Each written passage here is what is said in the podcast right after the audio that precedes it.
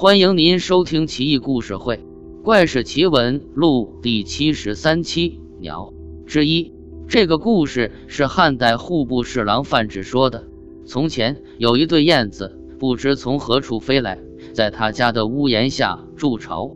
后来雌燕因为要孵化小鸟，雄鸟便每日寻来食物喂它。两只鸟有时在房间鸣鸣啾啾，范质也不感到厌烦。觉得是家庭和睦的象征。终于，小雏燕们被孵出来了，毛茸茸的，煞是可爱。它们便相互喂食雏燕。这天，雌鸟因为没有找到食物，翅膀又受了伤，悲鸣不已，从他处回巢。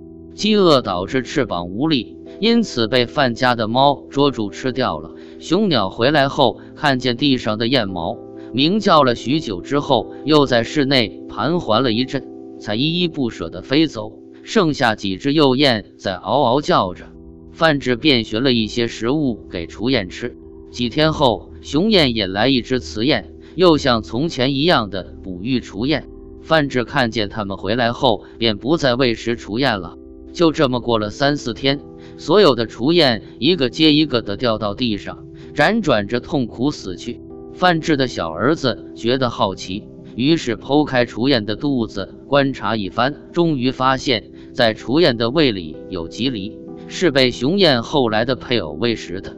其实我想说，鸳鸯并不是严格意义上一夫一妻制的，相反，有些在人们心目中很花心的动物却是一夫一妻制的。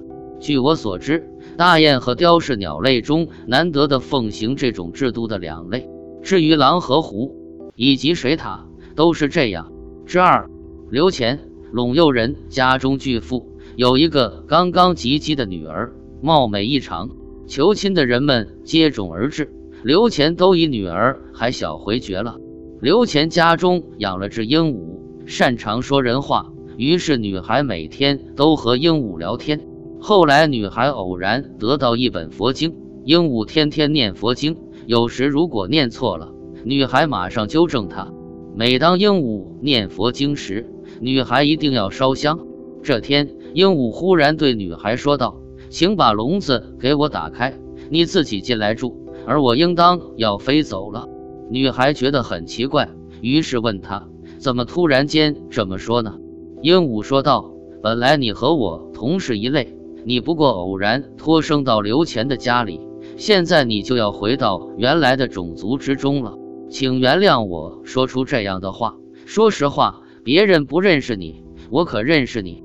女孩吃惊不小，自己拿不定主意，跑去把这事告诉了父亲刘乾夫妇。于是打开笼子，放鹦鹉飞走了。从这以后，刘氏夫妇日夜守着女儿，轮流歇息。可是三天后，女孩还是莫名其妙的死了。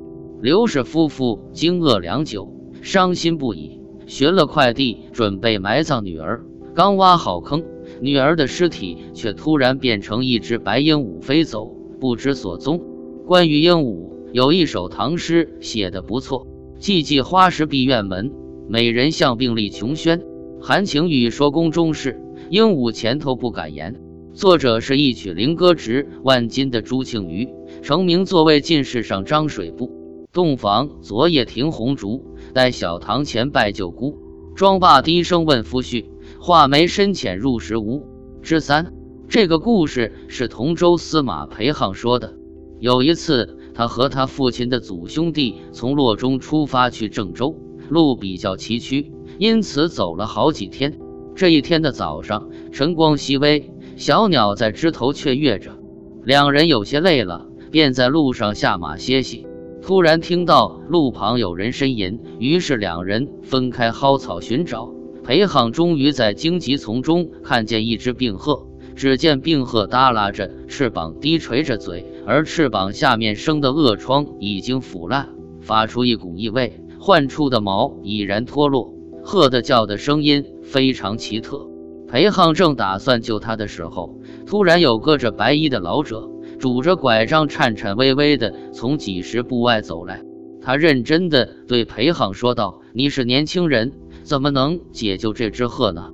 如果能得到人的血给鹤涂上，它就能飞走了。”裴航是一个明白事理、品德高尚的人，他一听这话，急忙撸起袖子说道：“那么用我臂上的血吧，请用刀刺吧。”老者看了他一眼，笑道：“你这种精神值得表扬，勇气可嘉。但是要救这只鹤，必须要三生为人的血才有功效。你前世不是人，所以很抱歉你不合格。眼下倒有一个洛中的葫芦生是三世为人之人。”这次你出来也不是有急事要办的样子，可不可以去次洛中呢？裴航听了以后，转身就踏上了返回洛中的道路。走了不到两天，终于走到了洛中。到了洛中之后，他没有歇息，立刻去拜访了葫芦生，把这次在路上的经历详细的和盘托出，告诉了葫芦生，并恳切请他能够帮助。葫芦生没有做出任何为难的样子，他在室中寻了一个包袱，打开之后取出一个石头盒子，大小约有两个指头。他接过裴航递过来的针刺破手臂，将血滴满一盒，然后交给裴航说：“话不多说，你去吧。”裴航带着东西回到了方前遇到鹤的地方，这时老者已经等在那里，高兴地对他说道。你真是一个守信用的人呀！说完之后，就请他把血全部均匀地涂到那只鹤的伤口上。之后，老者又邀请裴航道：“老朽住的地方离这里也不太远，如果你不嫌弃，倒是可以去待一会。”裴航觉得这老人虽然年纪大，但看得出不是一个寻常之人，于是便称他为老伯，跟着他去了。两人并肩走了好几里路。终于来到了一个庄园，竹篱笆、茅草屋、庭院荒草遍地。裴航突然觉得很渴，便向老人讨要水喝。老人于是指着一个用土做的神龛说道：“这里面还有一点水，你可以把它取出来喝。”裴航走上前去看那神龛，见上面有一个姓何，还有一把像斗笠一样的扇子，而神龛底部装满水。水的颜色竟然是纯白的，裴航于是用力举起神龛，把水喝了。奇怪的是，虽然只有这么一点，但是他却不再饥渴，感觉水的味道像是杏酪。裴航方才知道老人是个隐居的高人，再三行礼，表示愿意做老人手下一个打扫庭院的人。老人说道：“不了，你在这一世上还有点官路，所以你即使跟着我隐居。”也不会坚持到底的。不过你的叔叔倒是一个真正得道的高人，我很早就和他有所交往，这些你自然是不会知道。